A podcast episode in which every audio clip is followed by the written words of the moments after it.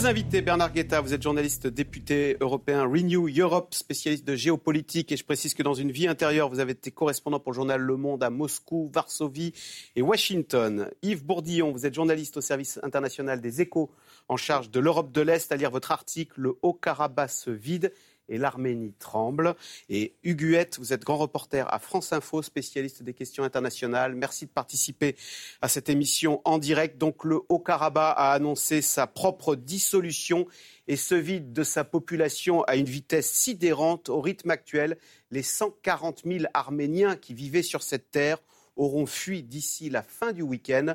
Les derniers éléments et le point de notre envoyé spécial en Arménie, Agnès Varamian.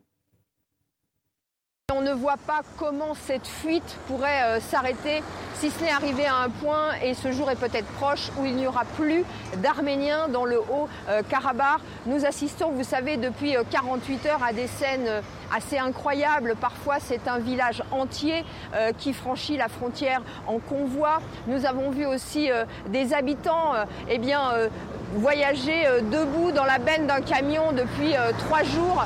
Parfois, les gens ont eu juste le temps de poser leur réfrigérateur sur une vieille Lada euh, fatiguée. Arrivent par une seule route, ce qu'on appelle le couloir de la Chine, hein, qui, qui euh, relie le Haut-Karabakh et l'Arménie. On nous dit que sur cette route, eh bien, quand les gens n'ont plus d'essence, les voitures se poussent les unes les autres. Maintenant, ce qu'on voit aussi sur les visages des habitants, eh bien, c'est l'effroi, la vitesse avec laquelle tout ça s'est passé, l'arrivée des Azerbaïdjanais, la capitulation du gouvernement arménien. L'urgence maintenant, c'est d'aller chercher ceux qui n'ont pas de moyens de transport à Stepanakert, la capitale. Une cinquantaine de bus sont euh, partis hier soir. Ils devraient ramener 2500 personnes cet après-midi. Et derrière cet exode, ce sont des vies brisées, des familles qui partent en laissant tout derrière eux. Voyez cet extrait du reportage d'Agnès Varamian et Soufiane Yassine. Toute une vie accrochée en équilibre sur le toit des voitures, c'est un exode dans cette ville de Goris en Arménie. On a pris deux couvertures, des vêtements. Je ne sais même plus ce qu'on a attrapé. Nous remontons la route qui vient d'Azerbaïdjan pour saisir l'ampleur de la fuite de ces Arméniens du Karabakh. Donne mon plein pour les enfants. Dans ce bus, une vingtaine d'enfants, leur mère et grand-mère. Quand les Azéris nous ont bombardés, on s'est réfugié à l'aéroport de Stepanakert. Et maintenant, on s'en va. Derrière eux, ces Arméniens n'ont pas laissé que leurs biens, mais aussi une mémoire. J'ai laissé la tombe de mon fils, de mes parents, tous les miens au cimetière. À peine le temps et le cœur à nous parler, et le grand voyage de l'exil reprend. Yves Bourdillon, c'est incroyable. Euh, en quelques jours, ce territoire où vivaient 140 000 personnes depuis des siècles, des millénaires, dit-on même, aura perdu, ce sera vidé de tous ses habitants, de 140 000 euh, hommes et femmes et enfants c'est un pays qui disparaît sous nos yeux, euh, donc c'est une fuite sans équivalent, je pense, ni par son ampleur, ni par sa rapidité, puisque ça sera à peu près en une semaine, ne restera plus personne quasiment, ou quelques vieillards voulant mourir sur la terre de leurs ancêtres. Et donc on voit effectivement, il y a eu déjà des nettoyages ethniques, ne serait-ce qu'en ex-Yougoslavie, mais où finalement c'était sur des années avec des combats et où c'était pas 100% de la population qui partait. Là, c'est vraiment un pays qui disparaît. Il n'y a pas d'équivalent au monde depuis sans doute euh, la Deuxième Guerre mondiale. C'est très spectaculaire et en même temps, ils n'ont pas le choix parce qu'ils savent très bien, c'est très documenté, les crimes que commettent les soldats azerbaïdjanais. Euh, les Arméniens ne, savent très bien les risques qu'ils prendraient. Il y a eu des viols hein, qui ont été rapportés, des... Oui, oui. Alors c'est une histoire très compliquée parce que comme on, l'évoquait, les, les, Arméniens aussi ont expulsé des Azerbaïdjanais jadis et pas toujours gentiment. Mais là, euh, on sait très bien que l'armée euh, de, de, Bakou est coupable de, de, de, crimes tout à fait spectaculaires. Donc ils doivent partir et euh, personne ne peut rien pour eux non plus. Huguette, peut-être parce que cette affaire est très complexe, en fait, en fait très complexe. C'est-à-dire qu'on n'y connaît rien, surtout. Euh, euh, le Haut-Karabakh, c'est une enclave peuplée d'Arméniens, mais à l'intérieur de l'Azerbaïdjan, euh, qui est une qui sont musulmans, alors que les, les Arméniens sont chrétiens. Il y a, il y a donc il y a, des, il y a une question de religion, il y a une question euh, euh, de nationalité aussi. Oui, c'est un terrain géographique incroyablement compliqué.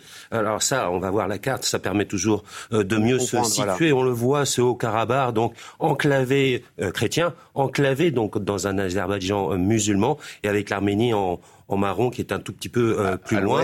Et les deux les deux pays, on va pas dire les deux pays, mais sont reliés donc par un, un corridor qui s'appelle le corridor euh, de la Chine. Voilà pour la situation géographique. À qui la doit-on? Eh bien, notamment à Staline. C'est Staline en, 1921 euh, qui a décidé de diviser euh, pour mieux régner, évidemment, comme d'habitude avec lui. Euh, et c'est aussi le cas pour une autre partie de l'Azerbaïdjan, le Nakhichevan, dont on parle peu, qui se trouve de l'autre côté de l'Arménie, donc vers, vers l'ouest. Donc c'est vraiment. Et la semaine dernière, l'Azerbaïdjan a dit allez hop, cette enclave, ça, ça m'est insupportable, qui est ce champignon arménien au cœur de mon territoire, je l'envahis. C'est ce qui s'est passé, quoi. Oui, alors c'est une vieille histoire. Il faut quand même reconnaître les choses. C'est que c'est euh, le Haut-Karabakh qui a commencé d'une certaine manière euh, en 1990, donc à la fin de la, à la chute de l'Union soviétique.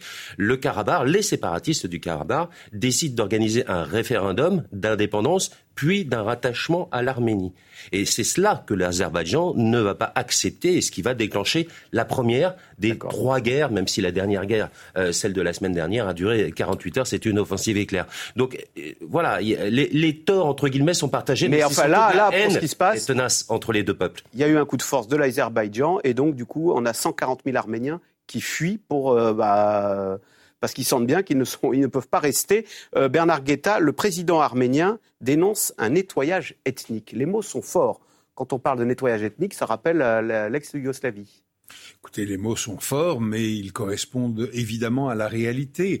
Alors, il n'y avait sans doute plus 140 000 Arméniens au Nagorno-Karabakh parce qu'il y avait déjà eu des déplacements de population.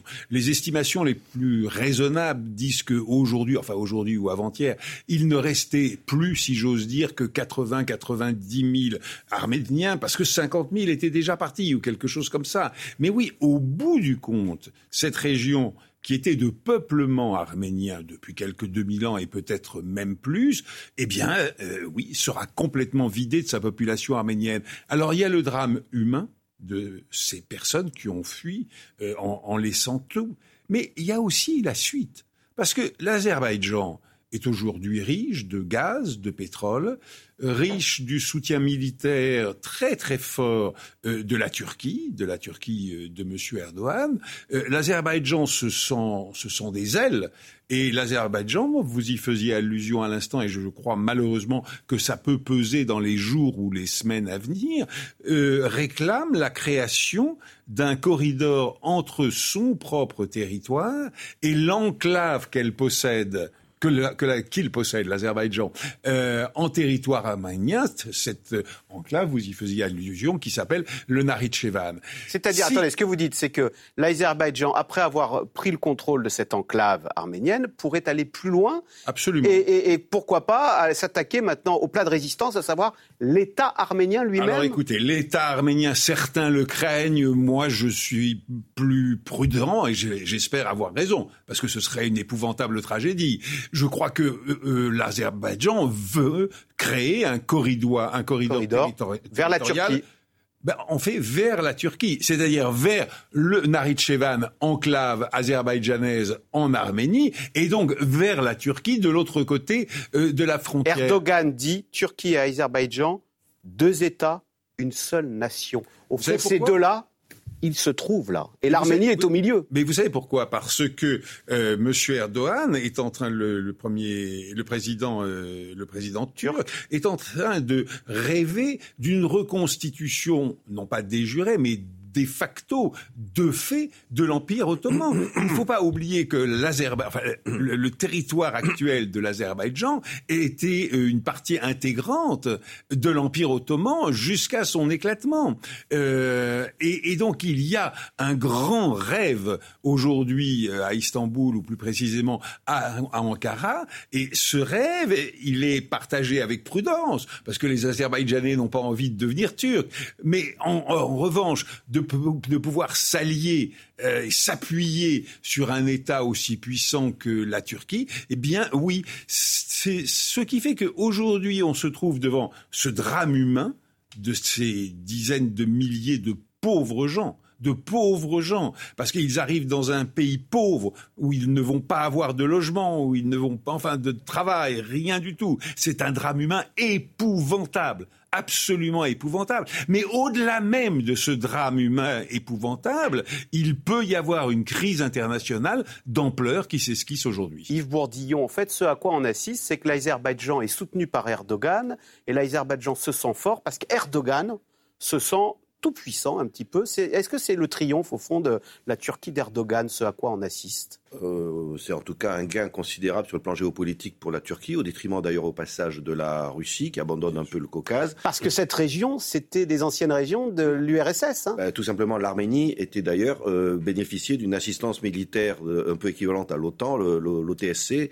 euh, de la Russie, qui n'a... La Russie était censée protéger l'Arménie. Oui, en effet. Et d'ailleurs, il y avait des forces des accords militaires. Il y avait des forces d'interposition russes qui n'ont pas bougé. Il y a l'Arménie, il y a un an, avait été bombardée et avait dit euh, par euh, l'Azerbaïdjan et avait appelé au secours la Russie qui lui avait dit de, désolé, euh, pas du tout, ce qui discrédite complètement son traité d'assistance. Et nous sommes maintenant dans une situation où la Turquie parce qu'elle se sent forte. L'Azerbaïdjan, parce qu'il a les hydrocarbures. D'ailleurs, l'Union européenne euh, a des bonnes relations avec l'Azerbaïdjan à cause de cela. Se sentent capables d'absorber donc le Haut-Karabakh par l'Azerbaïdjan, première étape. Deuxième étape que vous évoquiez, le corridor qui permettrait de relier à Nakhichevan. Ah et euh, ça. Donc ça n'est que le début. Hein. Vous aussi, vous dites ça. Ça n'est peut-être que le début. la prise de la, prise du Haut-Karabakh n'est peut-être que le début des ambitions azerbaïdjanaises. Probablement. En tout cas, ce corridor qui serait quand même une atteinte à la la souveraineté de l'Arménie, puisque ce, corridor serait sous contrôle de l'Azerbaïdjan. Alors, au passage, l'Iran ne serait pas du tout d'accord. Ah. Parce que ça bouleverse trop euh, les, routes commerciales, on va dire. Donc, si ça se trouve, l'Iran, qui a de mauvaises relations avec l'Azerbaïdjan, euh, rentrerait dans le jeu. Et au passage, d'ailleurs, ça explique pourquoi l'Azerbaïdjan est soutenu non seulement par la Turquie, mais aussi par Israël et par un peu l'Ukraine.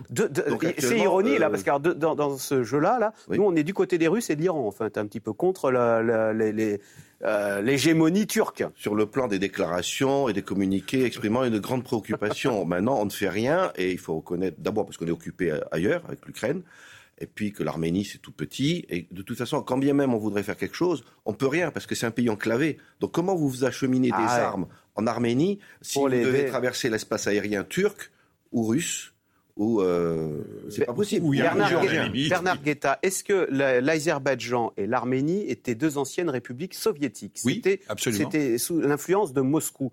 Est-ce que ce à quoi on assiste, c'est aussi la perte d'influence euh, de Moscou, qui n'est plus le gendarme de cette région? Et ils se disputent parce qu'ils n'ont plus peur du Kremlin, c'est ça? Écoutez, la réponse est oui, trois fois oui.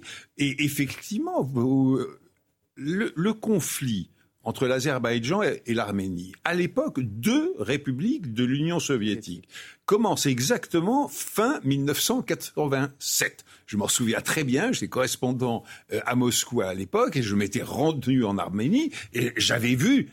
Et à l'époque, qui passe à l'attaque? Les Arméniens, avec de très bonnes raisons morales qui disent bah écoutez cette région elle est arménienne c'est le pouvoir soviétique qui l'a intégrée à l'Azerbaïdjan pour diviser afin de mieux régner, comme vous le disiez, bah écoutez, euh, ces Arméniens, ils doivent revenir à l'Arménie et puis ils veulent revenir à l'Arménie. Et donc, ils ont commencé ce conflit. S'ils ne l'avaient pas commencé, il aurait éclaté de toute manière. Mais le fait est qu'ils l'ont commencé. Et à l'époque, les Arméniens, la République d'Arménie, la République soviétique d'Arménie, à l'intérieur de l'Union soviétique, est beaucoup plus puissante que ne l'était la République soviétique d'Azerbaïdjan. Ils pèsent beaucoup plus à Moscou. Les conseillers euh, de Gorbatchev, du bureau politique, de Gorbatchev à l'époque, mais du bureau politique d'une manière générale, du comité central, de la haute administration soviétique, sont très très souvent des universitaires et des intellectuels arméniens qui pèse vraiment beaucoup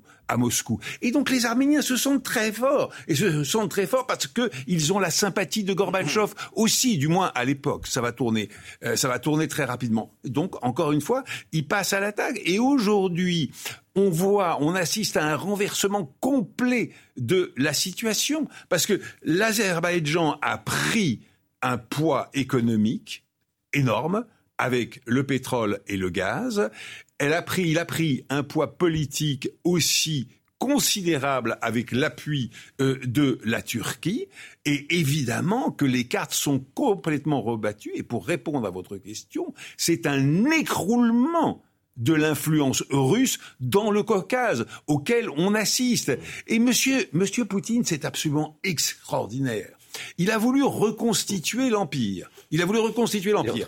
Il, il, a perdu le Bélarus. En fait, il a, il a gagné, enfin, il a gardé le dictateur du Bélarus dans sa poche, mais la population bélarusse, qui était pro-russe, qui était absolument pro-russe, est aujourd'hui un puits de haine pour la Russie. Ne parlons pas de l'Ukraine, j'ai pas besoin de développer, mais il perd aujourd'hui l'Arménie, qui était la république du Caucase pro-russe depuis mais des siècles et des siècles, pour une raison très simple, c'est que l'ennemi l'ennemi de mon ennemi est mon ami. La Russie était l'ennemi de la Turquie et vice-versa. Et donc l'Arménie était pro-russe. Et donc l'Arménie était pro-russe. Et cet homme, Monsieur Poutine, au-delà des crimes qu'il a commis, qu'il commet chaque jour en Ukraine, mais c'est un criminel vis-à-vis de sa propre nation. C'est cet homme qui est en train de faire éclater la Fédération de Russie. Huguette, donc on voit, Moscou ne dit rien parce que Moscou est affaibli, hein, Poutine n'a plus, a perdu toute influence dans cette région, et nous, en France, il y a une forte communauté arménienne. D'ailleurs, il y a beaucoup de voix qui s'élèvent pour dénoncer le silence assourdissant, pas tant de la France, mais de l'Union européenne. Je cite Benoît Bruno Retailleau. Ils sont trop chrétiens, on a peur de M. Erdogan. Euh, Yves Bourdillon disait eh oui, mais l'Azerbaïdjan, ils ont du gaz. Euh, en fait, euh, est-ce qu'il y a des questions euh, bassement matérielles derrière le silence de l'Europe? Ben, En fait, la guerre en Ukraine a complètement rebattu les cartes, comme le disait notre invité à, l'instant, a complètement rebattu les cartes dans le Caucase. Et c'est vrai que donc les lignes ont bougé et ça profite à un État opportuniste comme l'Azerbaïdjan qui sent qu'effectivement il a les mains libres pour, pour avancer. Qui est devenu le fournisseur officiel de gaz. Et, donc, et donc, on en arrive effectivement au gaz, puisque si la France a une position assez ferme, effectivement, euh, en faveur de l'Arménie, notamment via une très importante diaspora euh, installée en France. Ce n'est pas forcément le cas d'autres pays comme l'Italie, comme la Hongrie, qui ont besoin de ce gaz azerbaïdjanais, qui prend, qui est un substitut du gaz russe, puisqu'on a décidé en Europe, l'Union européenne, de ne plus apporter de gaz, russe. Donc tout cela, effectivement, ça modifie totalement les équilibres et euh, du coup, effectivement, le, positionnement qui aurait pu être beaucoup plus ferme vis-à-vis de, de, ce pays, eh bien, il n'est pas là. D'autant, Yves Bourdillon, qu'on soupçonne euh, l'Azerbaïdjan de nous refourguer euh, du gaz russe, en fait. Hein. Ils font un peu de, trafic. Oui, C'est-à-dire qu'ils nous vendent plus de gaz que ce qu'ils produisent. Alors, euh, on trouve ça un peu curieux, non? Oui, c'est possible. Et à vrai dire, le pragmatisme fait que si un pays a besoin d'énergie, eh bien, si... on ferme les yeux, on sacrifie les Arméniens disons que si des hydrocarbures arrivent sans qu'on puisse avoir un certificat de l'origine primaire, on va le prendre quand même. Mais de toute façon, les Arméniens, euh, on les sacrifie, mais euh, en, même temps, euh, même si la position de la Commission européenne avec von der Leyen, qui avait été à Bakou et qui avait eu quand même des, mots très gentils pour le président Aliyev, ah, pour le président Azerbaïdjan? Oui, voilà, donc c'était pas obligé.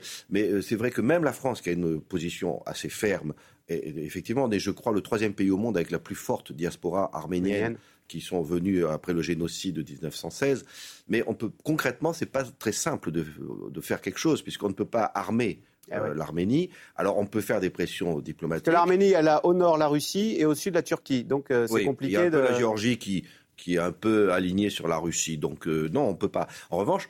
On pourrait faire des sanctions contre les oligarques azerbaïdjanais. Enfin, on pourrait faire diverses pressions économiques et diplomatiques pour au moins éviter qu'il y ait des crimes de guerre euh, euh, enfin, pour qu'on puisse sortir les dirigeants de Haut-Karabakh, parce qu'il faut voir aussi que les dirigeants militaires et politiques du Haut-Karabakh vont être interceptés à la frontière, et là, euh, ils risquent d'être torturés, exécutés. enfin, déjà On ne pourrait pas boycotter le, le, on a boycotté le gaz russe parce qu'ils ont envahi l'Ukraine. Est-ce qu'on ne pourrait pas boycotter euh, le gaz azerbaïdjanais parce qu'ils sont en train, euh, ils ont envahi le Haut-Karabakh et ils pourraient aller un peu plus loin en Arménie? Eh Écoutez, la réponse est oui, à mes yeux en tout cas. Nous sommes plusieurs à même très nombreux d'ailleurs, à faire observer euh, au Parlement européen qu'autant il y a un an et demi, quand il y avait la rupture des approvisionnements énergétiques venant de Russie, nous avions besoin collectivement tous les pays de l'Union européenne, nous avions besoin du gaz azerbaïdjanais, et, du gaz ou du pétrole algérien, etc. On en cherchait partout. Aujourd'hui, il est très facile d'aller reprocher à Mme von der Leyen, la présidente de la Commission, l'accord qu'elle a passé avec M. Aliyev. À l'époque, tout le monde, toutes les capitales de l'Union européenne l'en félicitaient. Mais aujourd'hui, aujourd'hui, on n'a plus besoin de ce gaz et de ce pétrole. Et on pourrait parfaitement dire à M. Aliyev, vous continuez ces abominations et on ne vous achète plus ni gaz ni pétrole et vous êtes dans une situation difficile. Bernard Guetta, est-ce que vous diriez que Vladimir Poutine a donné le mauvais exemple? Au fond, euh, bah, il veut quelque chose, l'Ukraine, il utilise la force et on y va et on prend. Euh, finalement, il a appliqué exactement la même recette, le président azerbaïdjanais. Il, il s'est dit, bon, bah allez, c'est la loi du plus fort maintenant. Mais vous avez tout à fait raison. Hélas, M. Poutine a restauré sur la scène internationale le règne des rapports de force brutaux, cyniques et oublieux totalement, oublieux totalement euh, de tout respect du droit international, de la loi internationale. Et en ce sens, M. Poutine nous a fait sortir, ou en tout cas, il a considérablement accéléré ce mouvement, nous a fait sortir euh, de 70 ans de respect au moins formel parce que c'était souvent violé, mais formellement parlant, aucun État ne se serait précipité pour violer aussi cyniquement et brutalement le droit international. Eh bien, M. Poutine, oui, euh, a cassé cette barrière morale.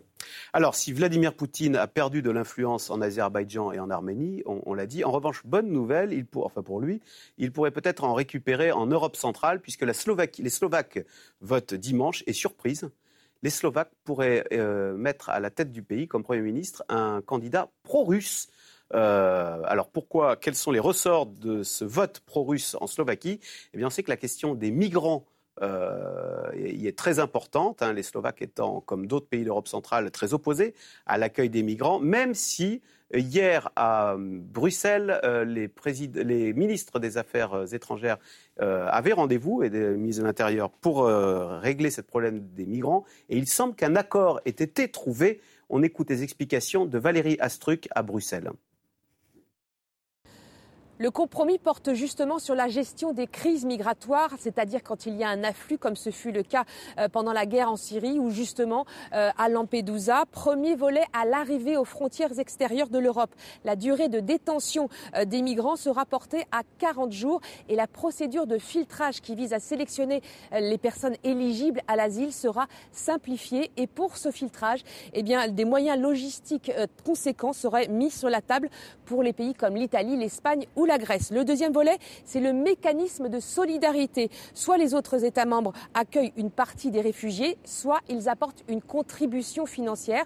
Problème, certains pays comme la Pologne ou la Hongrie ne veulent même pas payer. Mais même sans ces pays, une majorité qualifiée devrait être trouvée pour adopter ce pacte migratoire d'ici le sommet européen de la semaine prochaine. Alors on le sait, hein, les pays d'Europe centrale sont très réticents à, accueillir des migrants, et ce depuis des années. Je vous propose de revoir ce reportage qui date de 2015. Déjà, les Slovaques à l'époque étaient opposés à toute idée d'accueillir des réfugiés syriens. Reportage de Marc de Chalvron. La Slovaquie, avec la Hongrie certainement le pays européen le plus hostile à l'accueil de migrants.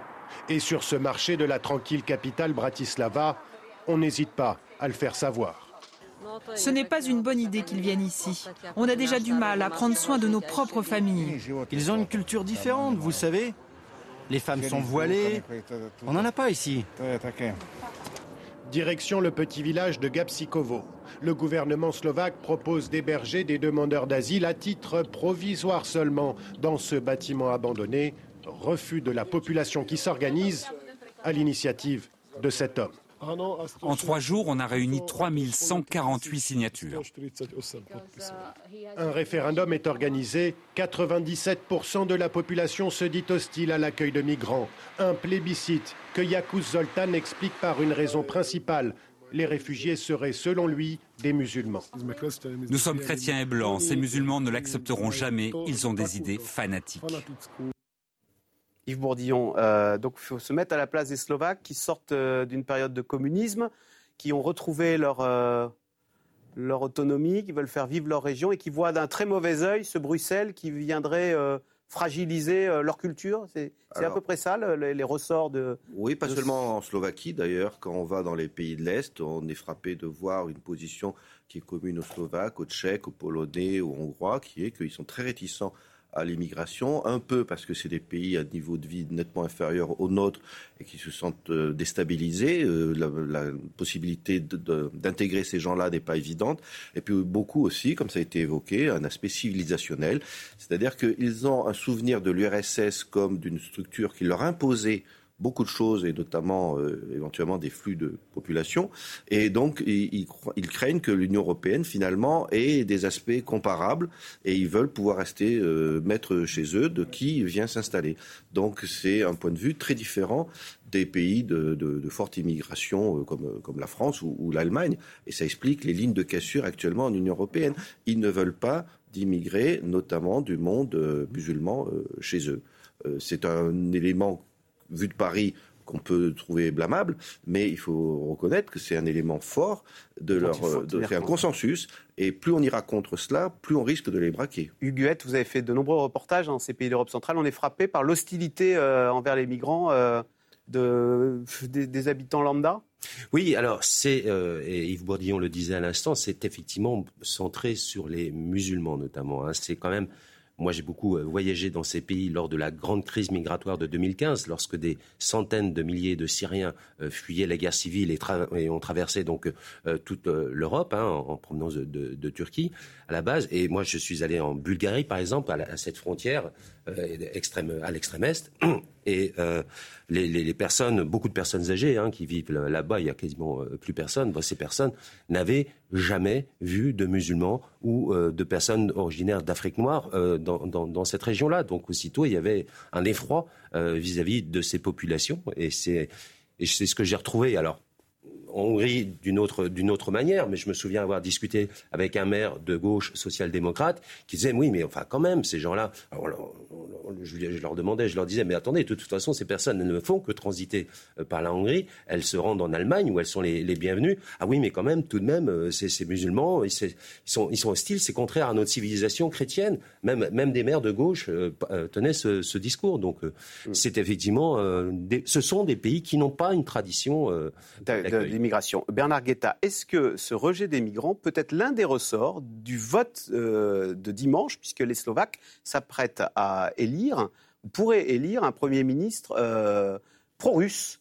Et, de la même façon que les Britanniques ont dit, euh, ont voté pour le Brexit parce qu'ils voulaient take back control de leurs frontières, ils ne voulaient plus avoir de migrants. Aujourd'hui, comme ils le regrettent aujourd'hui. Aujourd'hui, voilà. Mais en tous les cas, ça peut être un ressort du vote, voilà, cette histoire de migrants. Ça peut être l'un des ressorts, mais à mes yeux, euh, le, ressort euh, principal, c'est une déception économique et politique, les deux en même temps, euh, de la sortie du communisme ces gens, euh, euh, mais ça avait été le cas aussi en Pologne. Vous savez, au tout début des années 90, très peu de temps après la chute du mur, la Pologne, si massivement anticommuniste, avait rappelé par les urnes, par les urnes, hein, les communistes au pouvoir. Alors les communistes qui avaient évolué, qui étaient devenus sociodémocrates, tout ce qu'on veut, etc.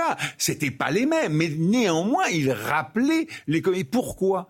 Parce que la transition vers l'économie de marché avait été socialement extraordinairement brutale, très très coûteuse humainement parlant pour les gens les plus fragiles, les plus pauvres, et notamment pour l'école bleue euh, des grandes usines, des grands conglomérats communistes de l'époque. Eh bien, vous avez dans tous les pays du bloc, de l'ancien bloc soviétique, ce même phénomène, alors qu'il est dépassé aujourd'hui largement euh, en Pologne, qui est dépassé. Enfin, euh, enfin, mais la Hongrie, comment se fait-il qu'on n'a pas le souvenir du printemps de Budapest?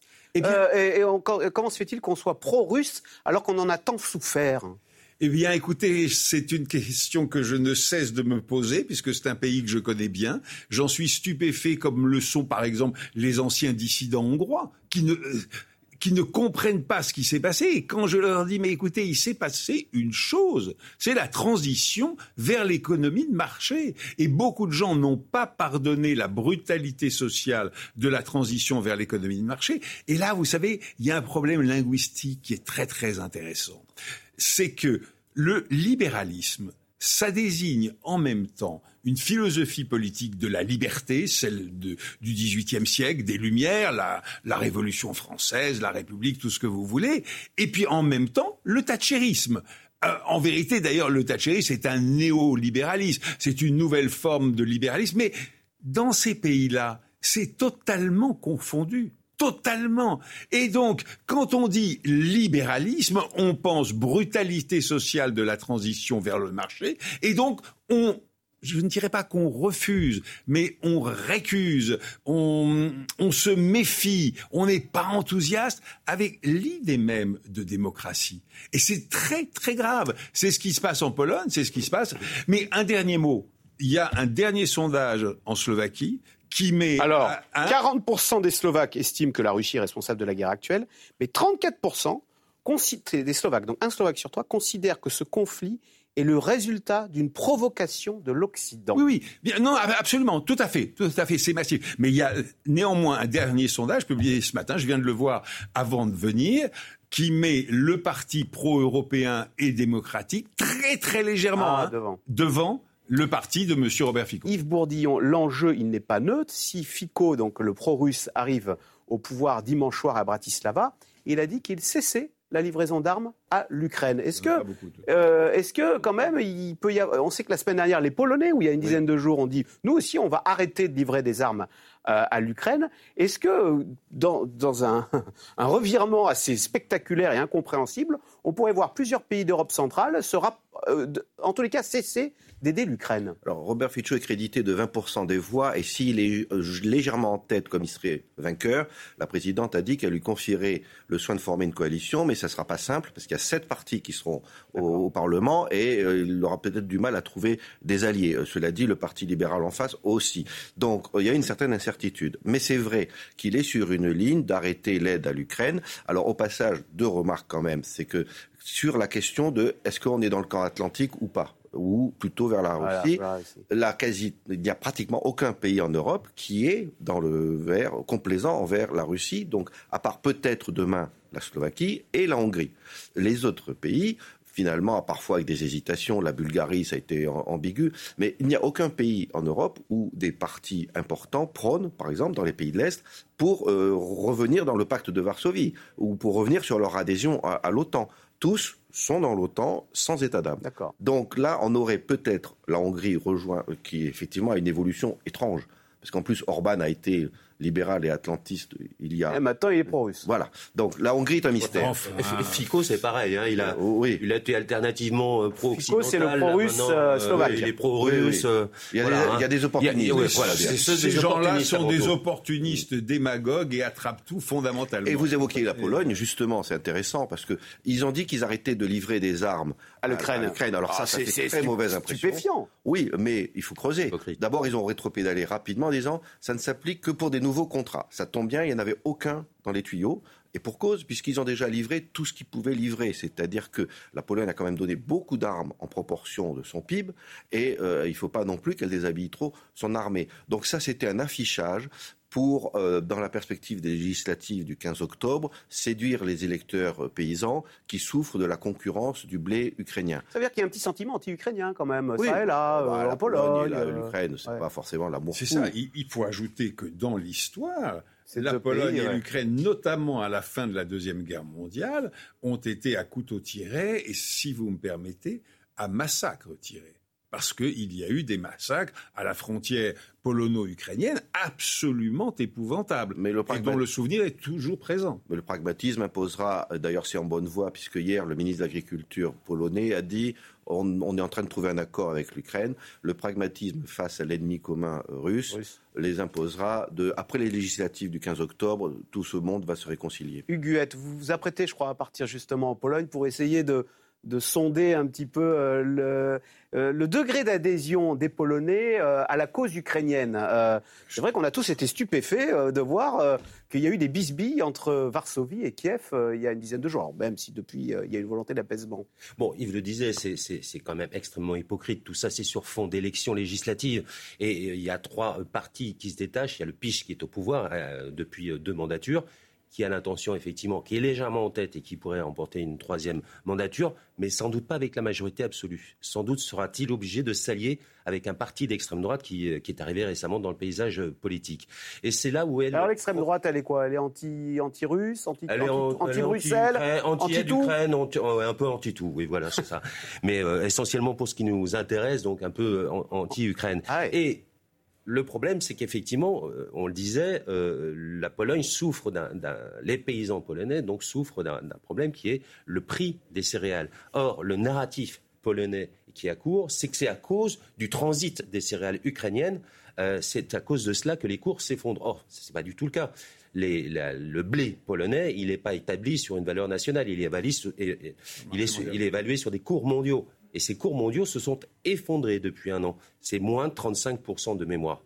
Donc euh, c'est avant tout cela qui rend les, les, agriculteurs polonais plus pauvres. Et ce n'est pas forcément donc ce transit de euh, céréales ukrainiennes. Et ces euh, paysans, ben, il faut les rattraper à tout prix pour le parti au pouvoir, puisque ce sont des électeurs fidèles et il ne faut pas qu'ils se détournent vers l'extrême droite. C'est un peu toute la problématique qui se joue en ce moment et c'est aussi pour ça qu'il y a eu ce psychodrame euh, avec euh, ces livraisons d'armes qu'on arrête, etc., etc. Tout cela, en fait, c'est voilà, je pense que ça va se rétablir après le 15 octobre, mm. après les élections, si le PIS l'emporte. Vous savez, ce qui est, le, ce qui est le plus à craindre aujourd'hui euh, en Europe centrale, c'est-à-dire des pays membres de l'Union européenne, c'est qu'ils deviennent, c'est qu'ils ne deviennent ingouvernables.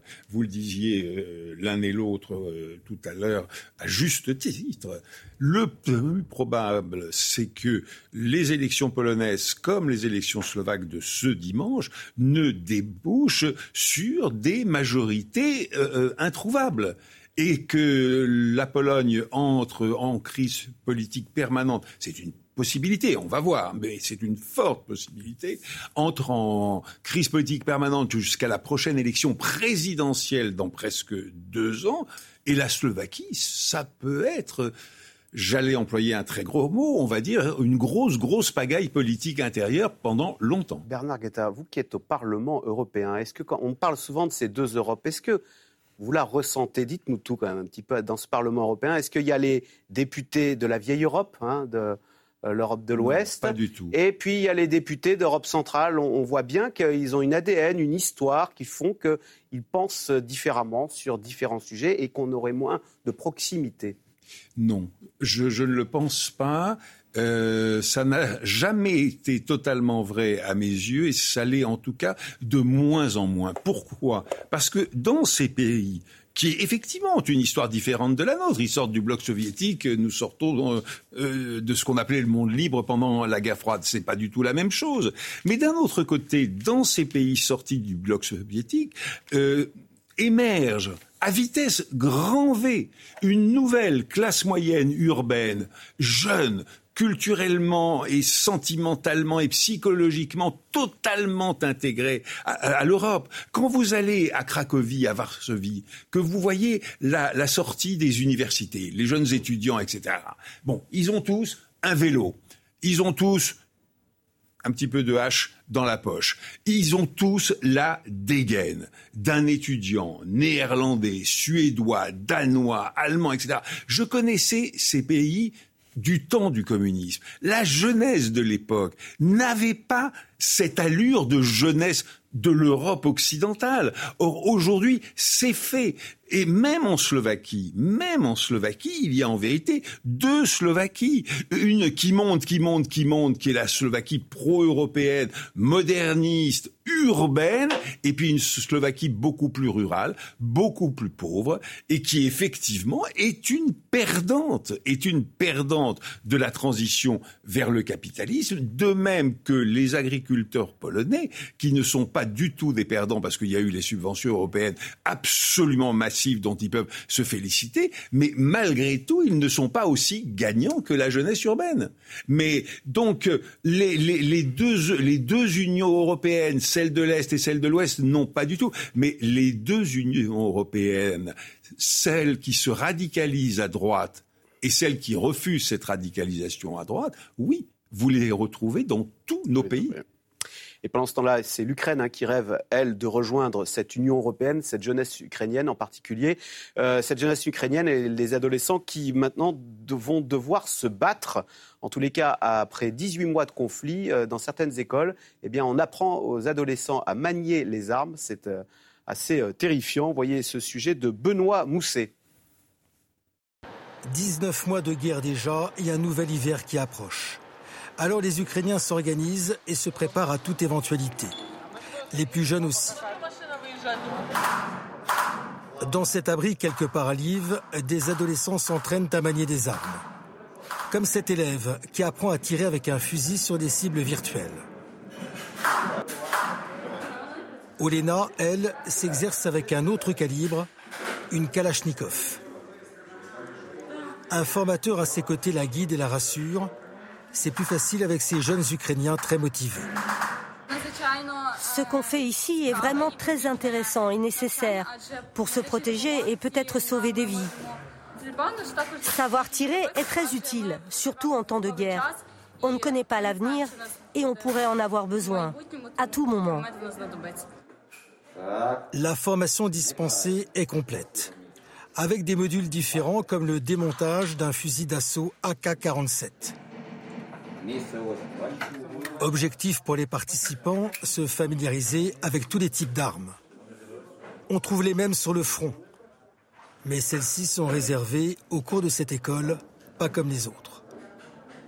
Alors Yves Bourdillon, c'est des signes de quoi ça quand on, envisage d'envoyer euh, des jeunes filles en crop top euh, oh, sur le, faire la guerre. Je me rassure pour elles en me disant qu'elles n'iront pas. C'est-à-dire qu'en termes de mobilisation psychologique et politique, ça peut se comprendre, mais ça ne sera pas opérationnel. Je, je, douterais fort que le conflit amène à ce que des soldats russes arrivent dans des villes ukrainiennes où les jeunes filles que vous évoquez sont embusquées derrière une fenêtre. Donc c'est plutôt, une, je suppose, enfin j'espère. Une opération de com. Voilà, comme d'ailleurs on voit la même chose en Russie où on voit des enfants très jeunes que l'on forme au maniement des armes. C'est une manière de mobiliser, de dire la guerre va être longue et euh, ça, il faut reconnaître. On s'est bercé d'illusions en espérant que cette fameuse contre-offensive qu'on avait annoncée là en juin, qui a commencé en juin, bah voilà, euh, on est. Euh, ah bah, on espère... La fin, l'été s'est terminé et il n'y a pas eu la percée décisive. On espère toujours que les opérations seront rapides, mais cela dit, il faut reconnaître que de toute façon, un, les Ukrainiens n'ont pas de supériorité d'effectifs. Ils attaquent à un contre un alors que souvent le,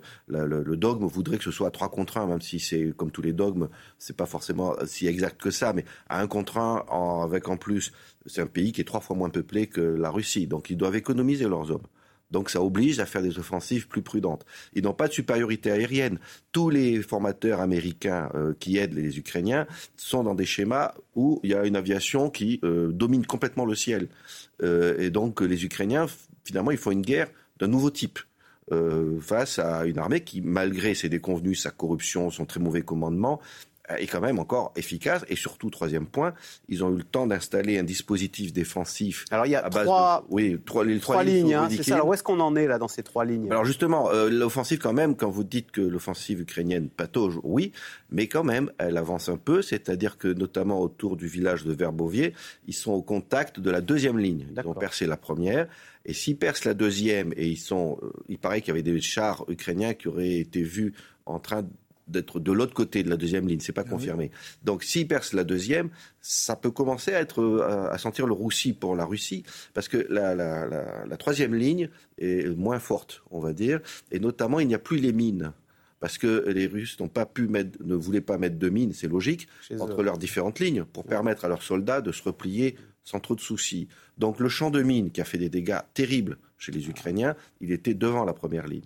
Donc là, après, qu'est-ce qui va se passer Si les Ukrainiens arrivent jusqu'à euh, Tokmak ou Militopol, qui sont à, je crois, 30 km du front actuellement, de là, ils peuvent bombarder assez aisément les lignes d'approvisionnement russes sur le littoral de la mer d'Azov, et ça peut commencer à faire basculer le conflit. Et on oublie aussi, en Crimée en ce moment, l'Ukraine marque des points, puisqu'elle a frappé le QG de la flotte. Alors, ils ont même prétendu avoir tué l'amiral, semble-t-il, c'est faux. Mais euh, frapper la Crimée de plus en plus, ça aussi, c'est un élément important où euh, la domination russe de la mer Noire va peut-être disparaître. Donc, quand même, Donc on en parle moins, mais il y a quand même, il marque des points, l'armée ukrainienne. D'autant dernier, dernier point que les chars Abrams américains. Alors, c'est ce que j'allais parler, de la livraison d'armes. Absolument, absolument. Ils arrivent et ils sont susceptibles euh, d'aider considérablement la contre-offensive ukrainienne considérable. Est-ce que euh, définitivement, mais Yves Bourdillon parlait de, du fait que les Ukrainiens souffraient de ne pas avoir de couverture aérienne. Est-ce qu'on tarde trop parfois? On aurait dû livrer en fait des avions. Euh, et on, y, est allé, on y va doucement dans la livraison d'armes. Ah, ma réponse, c'est absolument oui. Je pense que vous avez, hélas, tout à fait raison. C'est-à-dire qu'à chaque fois que les Ukrainiens nous ont demandé un tel, tel ou tel type d'armement, ben on mégote. Oui, non, on se revoit dans trois semaines, dans trois mois, et à chaque fois, on a quatre à six mois de retard sur ces livraisons d'armes. Or, ces retards dans les livraisons d'armes ont notamment permis aux qui était considérablement ébranlé il y a un an de constituer les trois lignes de défense auxquelles vous faisiez allusion euh, euh, à l'instant. Un dispositif sans équivalent au monde depuis Verdun, Absolument. Or, ces trois lignes de défense, bah, évidemment qu'elles donnent, qu'elles ont donné aux Russes un avantage sur le terrain absolument considérable. Eh bien, ces trois lignes de défense, indirectement, vous comprenez ce, ce que je veux dire, bah, c'est nous qui les avons construites. C'est nous qui les avons construits en ne donnant pas à temps les armes que demandaient les Ukrainiens. C'est d'ailleurs, pour rebondir, c'est d'ailleurs un peu ce que disent euh, les soldats sur le front. Ils disent, vous nous donnez assez pour ne pas perdre, mais vous ne nous donnez pas assez pour gagner. Oui, c'est vrai. Et c'est effectivement cette problématique qui fait que depuis, euh, voilà, et on le revoit encore aujourd'hui sur la, la, livraison de missiles longue portée américains, ça tergiverse. On dit oui, on dit non. Finalement, on ne sait plus très bien où on en est. Sur les missiles longue portée euh, Taurus, qui sont donc de fabrication allemande, c'est exactement la même hésitation. On attend sans doute la décision américaine pour avancer. Voilà, tout cela, ça, tout cela, ça fait gagner du temps à la Russie, alors que euh, c'est vrai que si on avait été beaucoup plus rapide, notamment pour la livraison d'avions aussi, mais mmh. peut-être pas essentiel euh, en ce moment précis. Hein, ça va peut-être le devenir ensuite s'il y a une vraie percée et qu'il faut appuyer cette percée blindée par euh, de l'aviation. Mais euh, voilà, tout cela, ça prend trop de temps pour que l'Ukraine puisse l'emporter définitivement. Bernard Guetta, est-ce que néanmoins, alors, au moment où quand même on nous dit que finalement l'Ukraine marque des points, néanmoins on entend des voix ça et là d'une lassitude après 19 mois de conflit en disant bon il serait temps maintenant de sortir par le haut, hein, c'est ce qu'on dit, de ce conflit en imaginant une solution pour un cessez le feu. Est-ce que ce... Mais vous savez, qu'est-ce que ça veut, qu'est-ce que ça veut dire ça? Parce que un cessez-le-feu, un cessez-le-feu euh, aujourd'hui, bah, ça signifie que on reconnaîtrait, on reconnaîtrait les annexions auxquelles les Russes ont procédé. Parce que le cessez-le-feu, par définition, c'est le cessez-le-feu sur la ligne de démarcation. Or, la ligne de démarcation, bah oui, c'est effectivement les annexions auxquelles les Russes ont procédé. Alors, si on fait ça, bah on s'oriente vers une solution à l'Allemagne d'hier, c'est-à-dire la solution des deux Allemagnes, ou à la Corée aujourd'hui. La Corée du Nord, la Corée du Sud, l'Ukraine euh, russe et l'Ukraine indépendante. Est-ce que c'est ça qu'on souhaite? Je ne crois pas que nous devrions le céder parce que ce serait en fait reconnaître, reconnaître le triomphe de M. Poutine. Pas un triomphe complet, mais malgré tout l'annexion d'une partie, un tiers, quoi, grosso modo, du territoire ukrainien. Et ah là là, enivrer, enivrer M. Poutine de la possibilité finalement de marquer des points, de marquer des points et de marquer des points. Quand on parle de fatigue, il faut quand même voir les sondages. Le soutien à l'Ukraine reste quand même très majoritaire dans tous les pays européens, sauf un ou deux. Et même aux États-Unis, où on craint beaucoup cette lassitude, puisque c'est eux qui fournissent la moitié de l'aide militaire, dans les sondages des républicains, euh, c'est moitié-moitié. Entre ceux qui disent qu'il faut continuer l'aide ou euh, réduire. Et les démocrates sont massivement pour. Donc il y a quand même un consensus aux États-Unis. volonté de continuer à aider l'Ukraine. Merci de nous avoir aidé à décrypter. Euh, ce, cette, cette, géographie compliquée qui est par de Yerevan, enfin du Haut-Karabakh, jusqu'à Kiev en passant par Bratislava. Vous restez sur France Info. On se retrouve lundi pour un nouvel Info C'est clair. Bonne, bon week-end et à lundi.